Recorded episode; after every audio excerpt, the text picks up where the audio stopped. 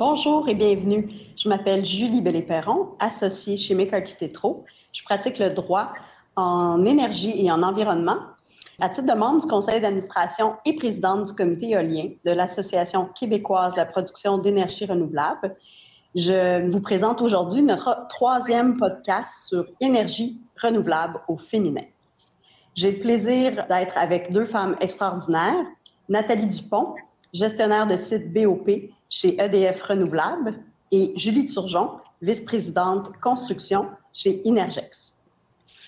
Nous allons discuter du développement et de l'opération des projets éoliens en bénéficiant de l'expertise et de l'expérience de ces femmes exceptionnelles.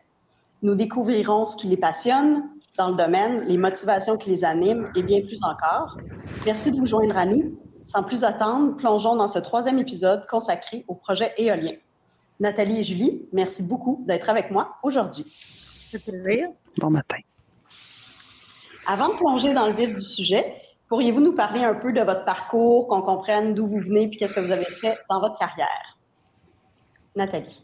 Oui. Initialement, dans le fond, j'ai fait une formation en aménagement de la forêt. Donc, c'est en 2001 que j'ai commencé là, pour un groupement forestier euh, dans la région là, à Saint-Gabriel. De fil en aiguille, là, les années ont passé et à l'hiver 2009, euh, à un moment où c'était beaucoup plus calme là, en, foresterie, j'ai été approchée par le maire euh, de ma paroisse, dans le de la, municipalité de comme quoi il y avait un promoteur en fait de parc éolien qui cherchait quelqu'un à titre d'agent de liaison là, pour aider à faire la transition là, puis à, à, développer le projet. On était vraiment à l'initial des projets, euh, c'est-à-dire on n'avait pas encore de décret, là, tout était à, faire.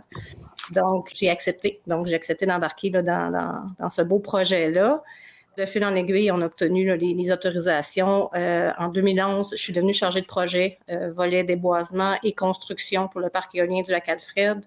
Euh, s'en est suivi aussi rapidement le parc Lamétis, parce qu'il y a deux, projets qui sont intégrés là, finalement euh, dans ces aspects-là. Suite à la construction, en tout cas, la construction n'était pas encore terminée. Là, en 2014, j'ai été approchée par la compagnie qui s'occupait de l'opération des parcs éoliens. Euh, j'ai embarqué là, avec cette nouvelle équipe-là et depuis 2017, dans le fond, que j'ai euh, le poste de gestionnaire de site volet BOP pour ces parcs-là. BOP, souvent, on se pose la question qu'est-ce que ça veut dire? Dans le fond, c'est un terme anglais qui dit Balance of Plant c'est-à-dire, dans le fond, que c'est toutes les infrastructures euh, rattachées aux éoliennes, sauf les éoliennes. Donc, il y a une équipe complète qui s'occupe de l'opération des éoliennes, de la mécanique et l'électrique de ces aspects-là. Moi, de mon côté, là, je suis plus basée euh, au niveau euh, du bâtiment d'opération, sous-station, réseau collecteur, les routes, les accès aux éoliennes, été comme hiver. Euh, il y a encore aussi un aspect relation avec le milieu, autant euh, les propriétaires privés des fois qui peuvent encore avoir des questions, ou même les, organismes ou les autres utilisateurs là, qui, euh, qui sont présents sur le territoire qu'on occupe. Merci beaucoup. Très intéressant. Puis merci de nous avoir démystifié le jargon de ton titre. de ton côté, Julie? OK. Moi, pour ma part, je suis ingénieur géologue de formation. J'ai commencé ma carrière, en fait, en 2004 dans des bâtiments urbains que je faisais de la, des études géotechniques, des études environnementaux, puis euh, des, des, études environnementales, dis-je. Et après, il y a eu le, le boom des premiers appels d'offres d'éolien au Québec. Puis c'est vraiment par intérêt, puis par, euh, bon, j'ai décidé que je voulais travailler en énergie.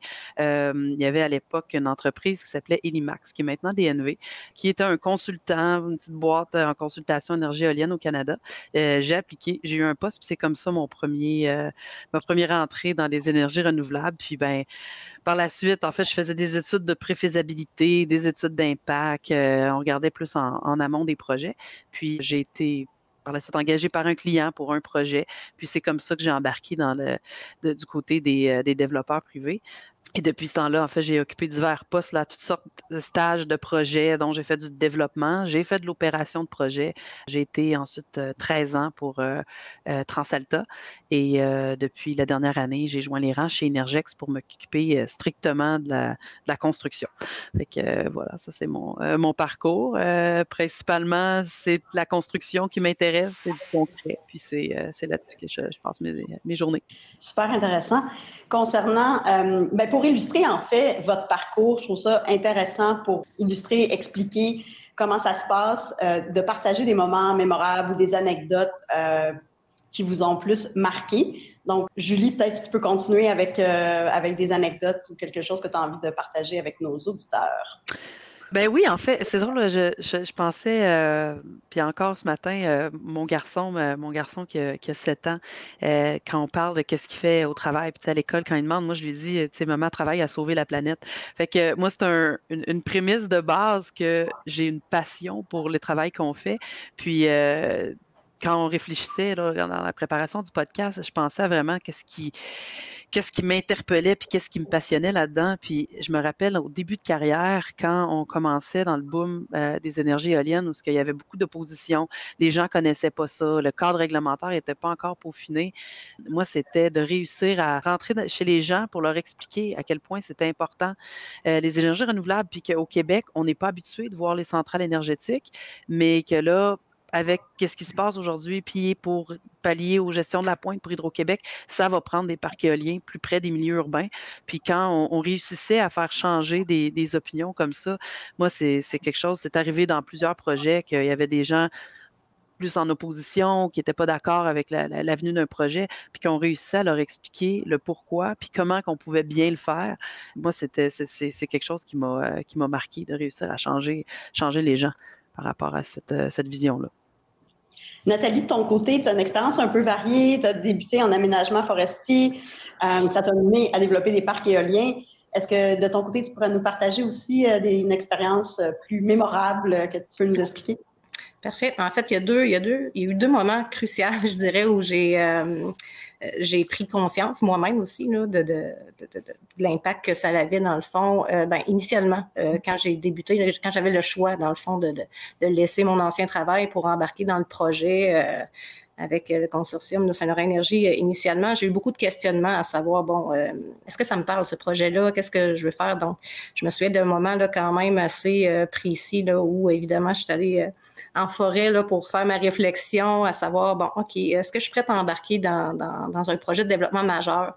Projet de développement majeur pour la région parce que souvent, les industries, c'est un peu difficile. Euh, c'est finalement, c'est un peu plus loin des, grands centres, donc il faut vraiment promouvoir un peu ces, ces projets-là.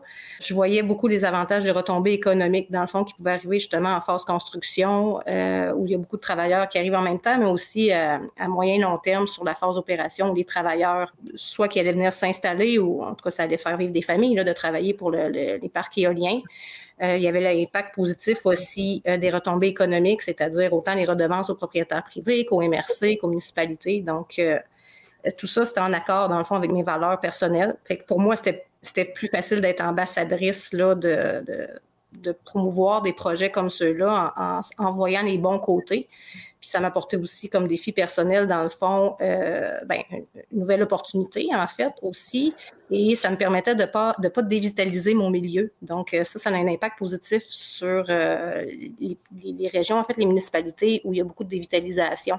Donc, moi, de chez moi, là, initialement, en 2001, euh, en fait, en 2009, là, c'était du télétravail. On était un peu avant-gardiste. Il n'y avait pas nécessairement de bureau d'implanter encore, là, mais c'était quand même comme ça que ça se passait. Donc, c'est ce que ça m'apportait comme, comme opportunité, puis impact je veux dire, collatéraux sur le milieu aussi, de rester avec mes... J'avais deux enfants à ce moment-là, euh, donc euh, j'avais pas nécessairement comme aspiration d'aller à l'extérieur pour accomplir une mission, mais ça m'a permis là, de pouvoir la vivre ici euh, et, de participer à un projet d'envergure, euh, tout en restant là, dans mon milieu. Et l'autre moment où j'ai pris conscience de l'impact positif vraiment sur la communauté, en fait, c'est vraiment lors de la pandémie. Parce que lors de la pandémie, dans le fond, euh, alors que le monde entier, pratiquement, la majorité du monde entier, finalement, était en pause, ben, nous autres, on redoublait d'efforts, on travaillait le, le double d'heures, finalement, que la majorité des gens, parce que euh, c'est ça, l'électricité, en fait, est un service essentiel. Je me vois encore là, assis euh, au bout de ma table chez nous, à travailler 10-12 heures par jour. on peut inclure là-dedans les fins de semaine avec les, les enfants, en fait, c'était pas des bébés, là, ils étaient quand même autonomes, là, mais qui, se débrouillaient du mieux qu'ils pouvaient là, pour occuper leur journée. Euh, quand je me relevais au bout d'une coupe d'heure, à la fin de la journée, euh, pas toujours relaxant, dans le fond, de voir l'état de la maison dans laquelle elle était, là, mais ça a été vraiment une période où euh, ça, ça, a ravivé, en fait, ma, volonté de poursuivre, là, puis de, comprendre la, mission derrière tout ça qu'on que, est en train d'accomplir, que c'était quand même important pour la société en général. Je sens vraiment la passion qui vous anime dans vos récits, puis ça fait beaucoup écho chez moi à mes choix de carrière. À, titre d'avocate, euh, j'ai commencé dans le domaine du droit commercial à aider des projets. Puis euh, moi aussi, l'hydroélectricité, et euh, il y en avait beaucoup. Donc, j'ai été impliquée dans des projets pour les permis, pour les financements. Ensuite, les projets alliés, mais ça débutait, puis ça m'intéressait vraiment. Et euh, comme vous dites, c'est de trouver un sens à ce qu'on fait. Puis moi aussi, euh, au fil des années, c'était vraiment la contribution au développement durable et à se dire qu'on fait une différence au niveau de l'environnement qui a fait que j'ai choisi. Puis dans ma carrière, j'ai aussi occupé un poste chez un développeur interne.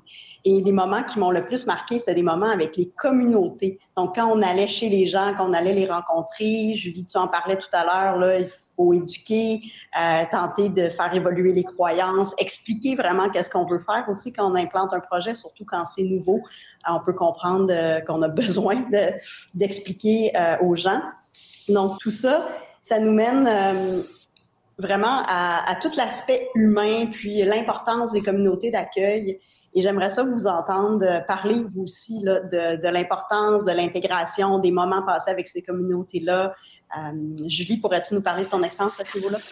Oui, ben c'est euh, au niveau de la construction, c'est sûr qu'on arrive un petit peu plus tard dans les projets. Fait que souvent, on va, garder l'équipe de développement euh, impliquée là-dedans pour qu'ils puissent continuer d'être toujours le même visage pour les, communautés d'accueil. Fait qu'en en ce moment, je suis peut-être un petit peu plus loin. C'est mes collègues qui vont travailler ça, mais dans, ma carrière, j'ai passé euh, beaucoup de temps à faire du développement. J'ai fait aussi de l'opération et des discussions de cuisine. J'en ai eu, mais tellement beaucoup. Puis je me suis rendu compte, c'est de le faire avec intégrité, avec juste en étant euh, soi-même, en débarquant. Moi, je, viens, je viens d'une petite région, de partager des anecdotes personnelles aussi avec ces gens-là, c'est tellement important.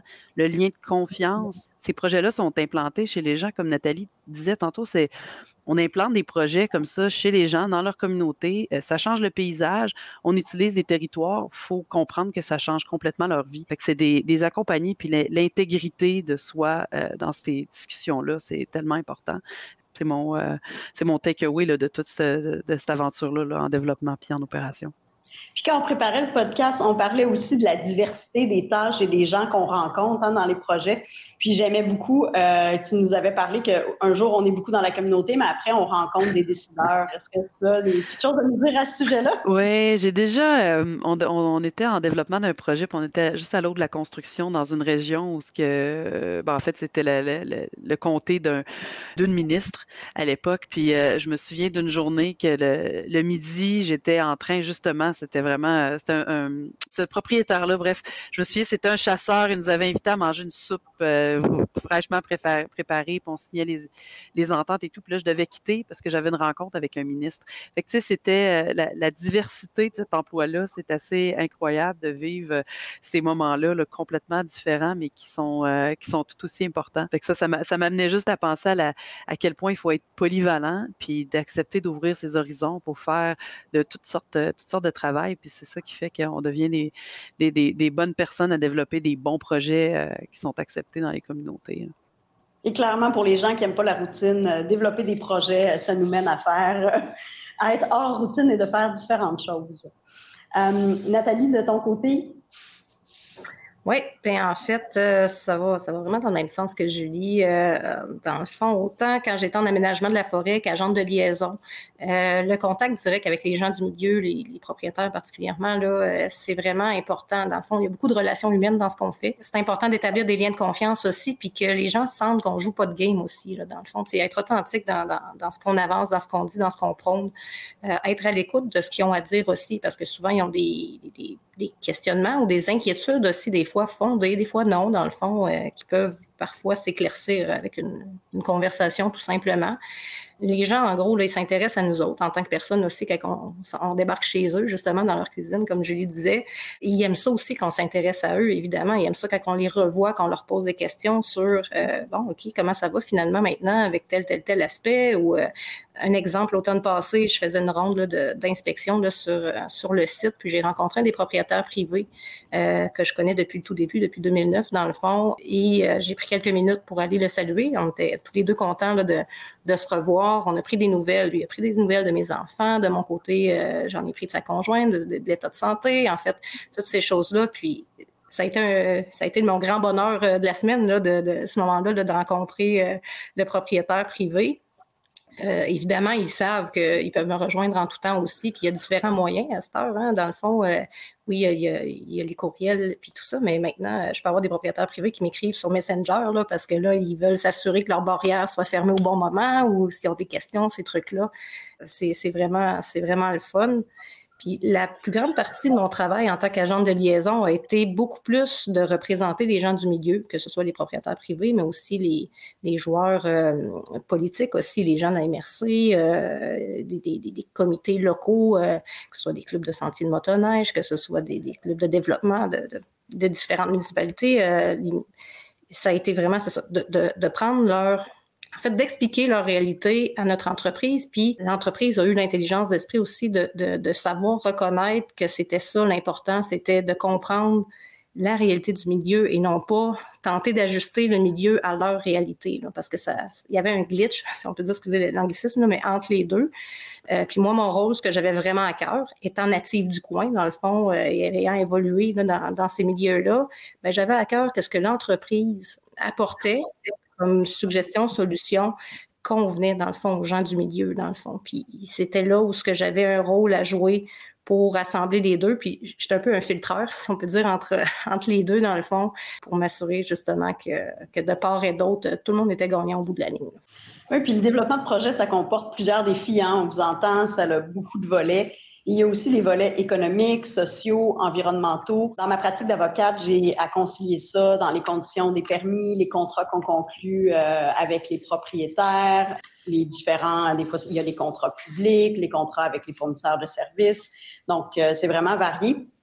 Puis, mais j'aime savoir, de concilier ces trois aspects-là, moi, dans ma pratique, ça aide à assurer que oui, on est en développement durable, on assure une bonne utilisation des ressources, mais aussi une pérennité pour les projets. Donc, c'est comme ça que se traduit cet équilibre-là dans ma pratique d'avocate. De ton côté, Nathalie, tu es vraiment une fille de terrain. Donc, comment ça se traduit d'équilibrer euh, ces trois aspects-là? Oui, ben c'est toujours des beaux défis qui sont, euh, qui sont toujours à évaluer, mais évidemment, il faut comprendre que les promoteurs, en fait, ou les développeurs, puis même, même encore en force d'opération, on a des réalités en tant qu'entreprise euh, au niveau des règles qui sont strictes, des réalités euh, à respecter qui, des fois, ne sont pas nécessairement compris euh, par les gens du milieu. puis c'est souvent spécifique aussi. Dans le fond, nous, en tant que promoteurs d'un projet éolien, on va, certains projets qu'on va vouloir développer dans l'actuel, dans le fond, on a beaucoup plus de règles euh, qu'une entreprise euh, forestière qui va vouloir développer un autre type de projet, bien, il y a des règles qui, qui s'appliquent à un domaine versus euh, qui ne s'appliquent pas à l'autre. Donc, des fois, c'est pas facile de jongler avec tout ça ce qui est important, je pense, c'est vraiment quand on a un appui à aller chercher, c'est d'expliquer la réalité. Donc, que les gens comprennent que nous, on a un projet à développer, c'est quoi les avantages qu'on en retire? C'est sûr, on ne ferait pas ça s'il n'y aurait pas d'avantages financiers ou un avantage quelconque à aller chercher. Par contre, il faut aussi voir c'est quoi les avantages que ça peut apporter euh, aux gens du milieu aussi, ce projet-là, et concilier là, euh, entre les deux. Encore là, l'importance d'avoir un bon lien de confiance là, avec euh, les gens, c'est ça. Puis, faut accepter aussi en tant que personne, dans tout ça, d'être une personne qui apporte un vent de changement. Parce que c'est sûr qu'on va venir brasser la cage un petit peu. Donc, euh, on va agir souvent à titre de, de, de, personnes qui apportent un vent de changement et on va les aider à déconstruire un peu des fausses croyances euh, qu'il peut avoir sur certains volets qui empêchent euh, souvent, malheureusement, les, les, gens et la société d'avancer, dans le fond. Oui, tout à fait. Puis J'aime ça, ta référence aux, croyances, à déconstruire, à modifier, à expliquer, parce qu'à chaque fois qu'on commence une filière, je crois que c'est le défi, puis il y en, aura d'autres, hein, des différentes filières qu'on implante euh, dans les prochaines années. Euh, donc, euh, très important l'information aux gens, puis communauté d'accueil. Julie, au niveau de ta vice-présidence, toi, tu as une équipe. comment tu traduis cet équilibre-là à ton niveau? Bien, encore là, c'est le, même, euh, ça, suit un peu ce que Nathalie a dit au niveau l'intégrité de nos personnes qui travaillent sur le terrain ou qui travaillent avec soit les instances gouvernementales, qui travaillent avec les gens avec qui on doit signer des, terrains ou quand on va, on va travailler chez eux, c'est de leur expliquer, prendre le temps toujours d'expliquer de où on vient, qu'est-ce qu'on fait, comment, comment on le fait, le pourquoi. C'est pas euh, nous, on travaille là-dedans tous les jours. Qu'au Québec, c'est n'est pas nécessairement clair que ça va venir parce que Hydro-Québec a parlé d'un appel d'offres qui s'en vient. Souvent, les gens ne sont pas au courant du pourquoi puis du comment. Puis souvent, c'est les mythes qui gagnent. Fait que c'est vraiment de. Euh, moi, je, je, tiens et je veux que mon équipe soit le plus polyvalent possible. Euh, puis les gens avec qui je travaille, euh, on, on, essaie de, travailler un gros travail d'équipe pour aller chercher une base dans à peu près tous les dos, tous les secteurs, si on veut, d'un projet éolien. Fait que moi, ce que je veux, quand je travaillais en quand je travaille en construction, je connais un petit peu comment ça va fonctionner au niveau du développement, puis je sais à quoi m'attendre au niveau de l'opération. Euh, quand on fait les meilleurs développeurs de projets, pour moi, c'est ceux qui ont vraiment vu des projets, qui en ont vu se faire construire, qui en ont vu se faire opérer. Fait que comme ça, ça permet de, donner euh, l'information le plus, le plus près possible de la réalité. Fait que ça, euh, au, niveau des équipes, moi, c'est ça que j'essaie de pousser vraiment les gens à travailler en équipe, puis de pas euh, être branché sur ta, petite expertise, puis il faut vraiment que tu ouvres tes horizons pour, euh, pour aller chercher une, expertise qui est plus vaste. Ben, en parlant d'ouverture d'horizon, je voulais parler aussi de, de l'intégration des femmes hein, dans un milieu qui était majoritairement masculin. C'est toujours un sujet d'actualité. Ça se transforme au fil des années, cette question-là, parce qu'il y a de plus en plus de femmes. Mais quand même, euh, je trouve ça très pertinent d'en discuter aujourd'hui avec vous dans vos expériences respectives. Euh, de ton côté, Nathalie, ton expérience en aménagement forestier, ensuite en tant que chargée de projet dans la construction des parcs éoliens du lac Alfred et la Métis. Aujourd'hui, tu es dans la phase opération, mais comment ça se passe au fil des années, ton intégration dans un domaine qui a été majoritairement masculin? Oui, bien, initialement, j'avais fait le choix déjà, en fait, en, 98, là, en, en, allant en foresterie. Euh, c'était déjà un métier euh, dit non traditionnel pour les femmes. Donc, euh, mon adaptation a dû se faire quand même assez rapidement dans, ma carrière. c'est sûr que c'est la, la, jeune femme de 19 ans qui arrive avec un casse blanc en avant d'une équipe de travailleurs d'expérience, parfois ça peut ça, peut faire bizarre un peu là c'était c'est pas commun encore aujourd'hui mais en 2001 ça l'était encore moins euh, je pense vraiment qu'à la base, c'est une question d'attitude. Il ne faut pas arriver là avec un fouet puis euh, penser détenir la vérité absolue. Là. Ça, c'est sûr que c'est voué euh, à l'échec, à mon sens. Beaucoup de qualités, dans le fond, de, respect, d'empathie, d'écoute, de travail de collaboration aussi. c'est vraiment, c'est vraiment des, des, aspects, dans le fond, qui sont peut-être un petit peu plus, je dirais, volet féminin, sans vouloir être sexiste, mais euh, peut-être des, qualités, des attitudes, dans le fond, qui, ça, qui sont typiques un petit peu plus, euh, euh, c'est ça, féminines. Et les hommes ne sont pas habitués à ça, en fait. Ils ne sont pas habitués, justement, à parler de comment ils se sentent ou comment ils voient ces affaires-là. Euh, mais généralement, ils apprécient ce volet-là. Quand ils réussissent à passer la barrière de dire, OK, oui, euh, c'est vrai que ça, peut être important de dire comment je me sens, je suis fatiguée, je suis euh, ça apporte une certaine souplesse, dans le fond, pour mieux vivre ce qu'ils sont en train de, travailler, puis exprimer leur ressenti aussi.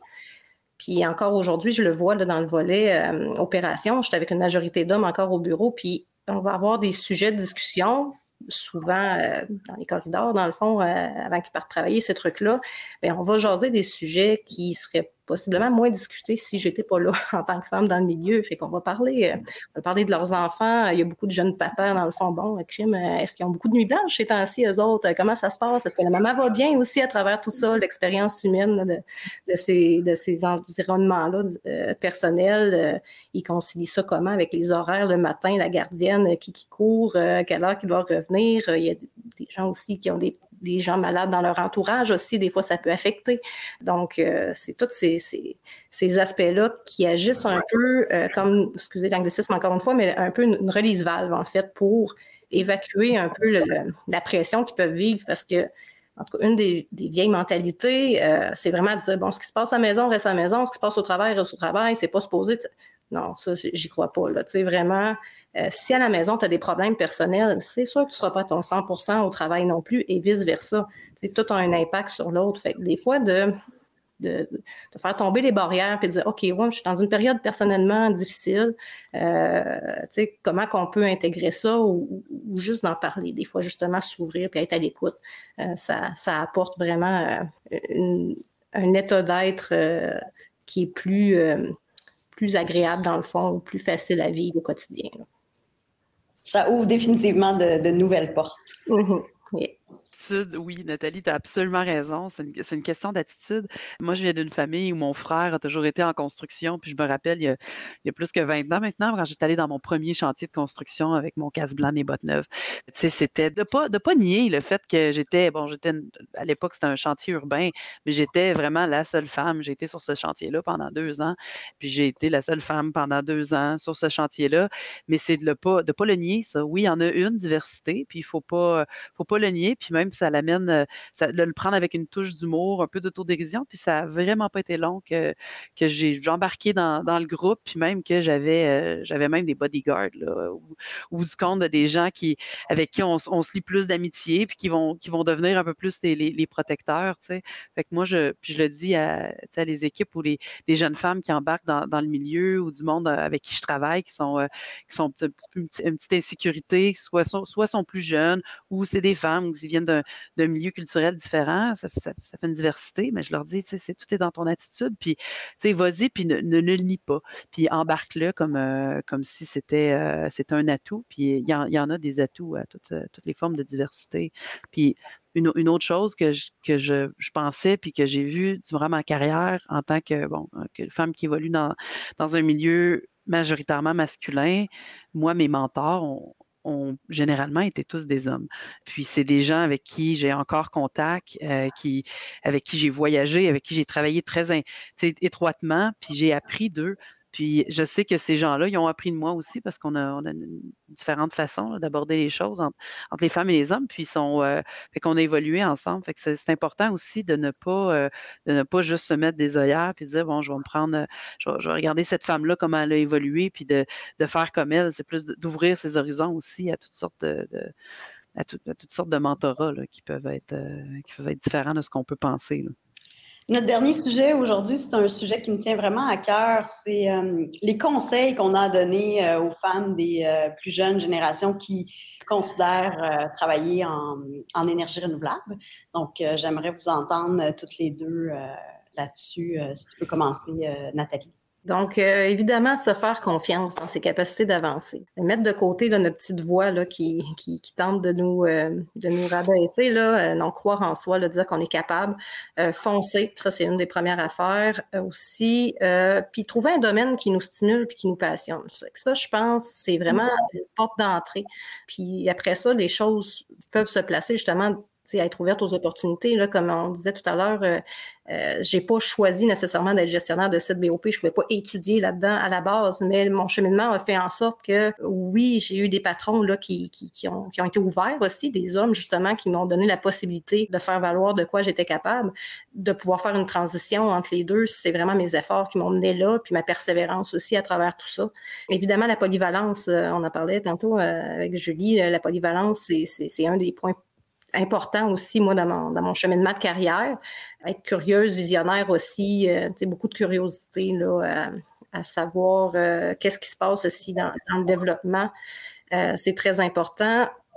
Puis, je dirais aussi, en fait, développer un certain leadership, un leadership personnel, un leadership d'équipe aussi, mais rester focusé sur un leadership d'équipe et non pas de, d'intransigeance. Là, mais je pense que ces volets-là, c'est vraiment, je pense, des, des, points de base peu importe le domaine, mais principalement dans un domaine d'énergie renouvelable où c'est encore une fois une majorité d'hommes, ben, c'est important de, se faire confiance puis de, savoir qu'est-ce qu'on vaut finalement, puis de prendre sa place là, euh, de manière raisonnable, si on peut dire aussi, sans vouloir écraser les autres.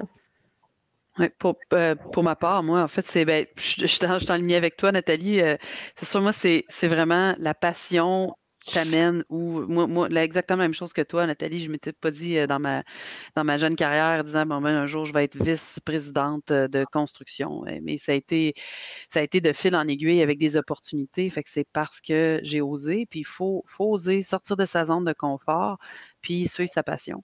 Travailler, travailler sur quelque chose qu'on y croit, puis qu'on est passionné, bien, généralement, ça va, ça va nous faire avancer, puis ça va nous faire évoluer. Et aussi de travailler en équipe, euh, ça, c'est vraiment primordial. Puis de, de, respecter les autres, je pense que c'est ça qui nous, euh, qui nous amène un, un respect mutuel. Mais vraiment, moi, c'est d'oser sortir de sa zone de confort, puis de de pas. De, il va en avoir des embûches, mais on les relève. Puis quand on pense aux embûches qu'on a, ben après, on regarde, on fait Ah, j'ai appris de celle-là. Puis c'est pas grave de faire une erreur. Je le dis toujours à mon petit garçon, il faut pas que tu la fasses deux fois. c'est vraiment. Euh, ça permet ça permet d'évoluer puis ça permet d'avancer. Ça, ce serait ça mon. Euh, oui, puis pour faire écho à ce que vous dites, euh, j'aimerais m'en donner un, conseil de, aux femmes de ne pas hésiter d'aller faire du coaching sur tout ce qui sont les habiletés accessoires. Donc, usuellement, l'expertise, c'est vraiment notre force au féminin, mais tout ce qui est autour, les habiletés de, communication, les habiletés politiques, euh, notre intégration dans les différentes entreprises, je pense que c'est un aspect qui nous donne aussi beaucoup de confiance en cheminant dans notre carrière pour oser aller plus loin, puis euh, prendre des postes de plus grande envergure. Là. Donc, euh, oser prendre du coaching, puis prendre du temps pour vous à ce niveau-là.